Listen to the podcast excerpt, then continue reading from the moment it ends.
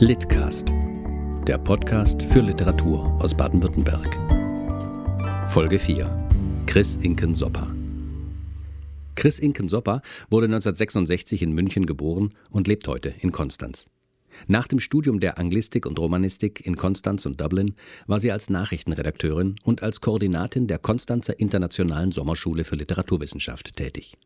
Chris Inken-Sopper arbeitet als Übersetzerin und hat mehrere Romane veröffentlicht. Für Litcast liest Chris Inkensopper einen Auszug aus ihrem 2020 erschienenen Roman Der große Mundbrat, dessen Entstehung der Förderkreis Deutscher Schriftsteller mit einem Stipendium unterstützt hat.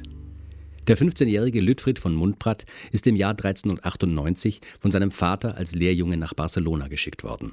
Später wird er mit Leinwand, Korallen und Safran handeln und als der große Mundbrat halb Europa bereisen. Sorgfältig recherchiert erzählt Chris Inkensopper von Gefahren, von Freunden und Feinden, von der Fremde und der Rückkehr in die vertraute Welt.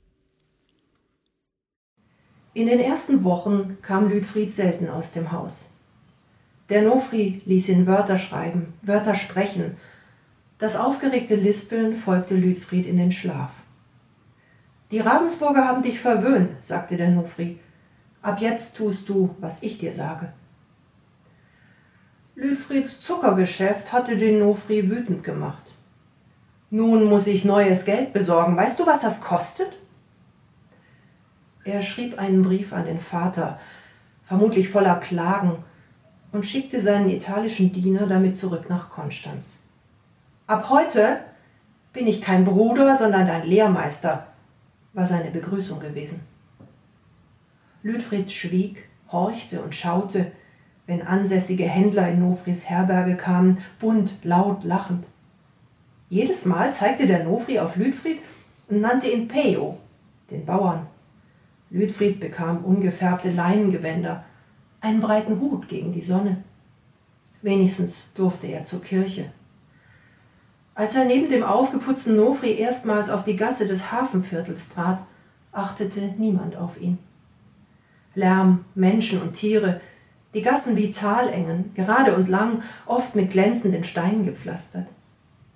An das Hell-Dunkel zwischen Sonnenlicht und Gassenschatten gewöhnten sich Lüdfrieds Augen nur langsam. Steinerne Köpfe an Toren, heilige Hausherren, ihre Frauen.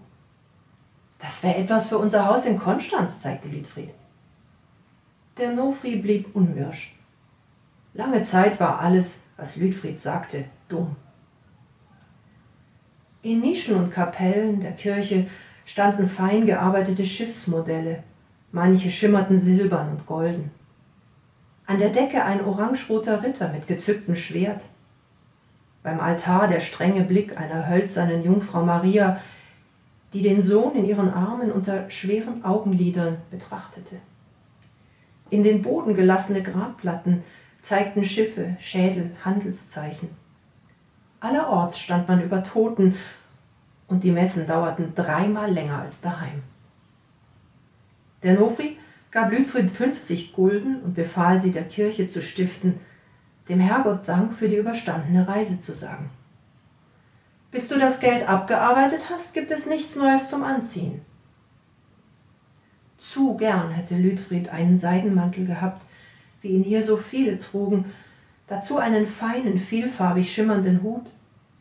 Vom Morgengrauen bis zum Abend musste er am Pult stehen, lernen, schreiben. Der Nofri machte Bemerkungen über Lüdfrieds teufelhafte linke Hand, doch er ließ ihn gewähren. Durchs Fenster blickte Lüdfried auf die Wand gegenüber, auf geschlossene Läden, hörte die Stimmen von der Gasse. Die weiche Konstanzer Sonne fehlte ihm, Annelie, Ursula, Ellen vom Merzler im Gries. Es war Sommer geworden. Daheim sprangen mutige Männer in Bruchen gezurrt von der Rheinbrücke, ließen sich aufs Ufer zutreiben, und von Land jubelte man ihnen zu. Hier war es heiß, trocken. Selbst in der dunklen Kammer hatte Lüdfried Sand und Staub zwischen den Zähnen. Der Nofri hatte beim Faktor in Brügge einen Wechsel über 600 Gulden bestellt, welcher Ende des Erntemondes ausgezahlt werden sollte. Alles wegen deiner Zuckersache, schimpfte er Dabei hatte er mehr Geld angefordert, als Lüdfried für den Zucker ausgegeben hatte. Die Knechte und Mägde im Haus schienen freundlich. Mit der Zeit konnte Lüdfried sie besser verstehen. Pau und Peo, der Pfau und der Bauer, glaubte Lüdfried unter ihrem Gelächter zu hören. Daraufhin kratzte er eine grobe Pfauenzeichnung auf seine Wachstafel, dazu ein Männlein mit einer Sichel und hielt es Miquel, dem Schreibknecht, vor die Nase. Er zeigte aufs Männlein, auf sich, dann auf den Pfau und die Tür zu Nofris Kammer. Miguel war ein drahtiger Kerl mit pfefferfarbenen Locken, die nie feucht zu werden schienen, selbst wenn er schwitzte. Er sah betreten drein. Lütfried lachte und legte sich einen Finger auf die Lippen. Dann wandte er sich ab. Hinter ihm blieb es still. Knechte und Mägde peinlich erstarrt. Der Humpis und der Mötteli verließen Perselone wieder.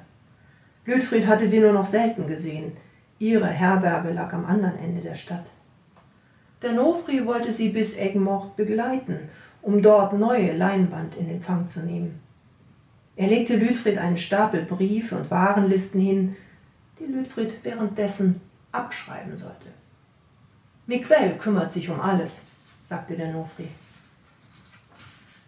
Lütfried durfte die drei nicht einmal zum Hafen begleiten. Er wartete einige Tage. Dann trat er eines Morgens aus der Schreibstube. Als Miquel ihn auf der Stiege einholte, legte sich Lütfried erneut den Finger auf die Lippen. Fins des Preis, zwinkerte er und ging den Schreibknecht und verließ das Haus. Die Hitze umfing ihn wie ein Schlauch, legte sich auf Haut, Brust und Haare und roch nach Salz. Auf der Gasse Menschen, Maultiere, Pferde. Ein Hund drängte mit eingeklemmtem Schwanz an eine Mauernische. Lüdfried fand den Weg zurück zu den Spiegelmachern, dann zur Kirche, durch ein Stadttor zum Strand, spazierte die Schiffsbaustelle entlang. Von den letzten Münzen, die er in seinem Beutel hatte, kaufte er sich Oliven und bröseligen weißen Käse. Er setzte sich an die Mauer, betrachtete die großen Schiffe draußen, Ruderboote brachten Fässer, Krüge und Ballen an Land. Nah bei Lüdfried stand ein Mann mit pechschwarzer Haut und rotem Mantel. Um den Kopf hatte er ein prächtiges Stück Stoff. Er ließ die Knechte Ware hierhin und dorthin tragen, ab und zu legte er selbst Hand an. Als er sich bückte, ein Fass den Strand hochzurollen, platzte an seinem Gürtel der Beutel. Münzen verstreuten sich ringsum. Lüdfried sprang auf, glaubte fremdartige Stücke aus dem Sand, goldene, silberne, zweifarbige, hohle, sogar viereckige. Schon tauchten armselig gekleidete Gestalten auf, warfen sich nach den restlichen Münzen. Der Mann zog sein Messer, um alle zu verjagen. Da hielt ihm Lüdfried das gesammelte Geld mit beiden Händen hin. Gracias, sagte der Schwarze, zeigte verblüffend weiße Zähne, steckte das Messer zurück, breitete den Beutel aus. Mit einer Verbeugung ließ Lüdfried die Münzen hineinfallen. Der Mann sagte etwas, das wie Bassam ibn Ahmud klang, wies auf sich, dann auf Lüdfried. Lüdfried Mundbrat von Konstanz, sagte Lüdfried und der Mann lächelte. Konstanz? fragte er ganz deutlich. Dort gibt es gute Leinwand. Woher könnt ihr meine Sprache?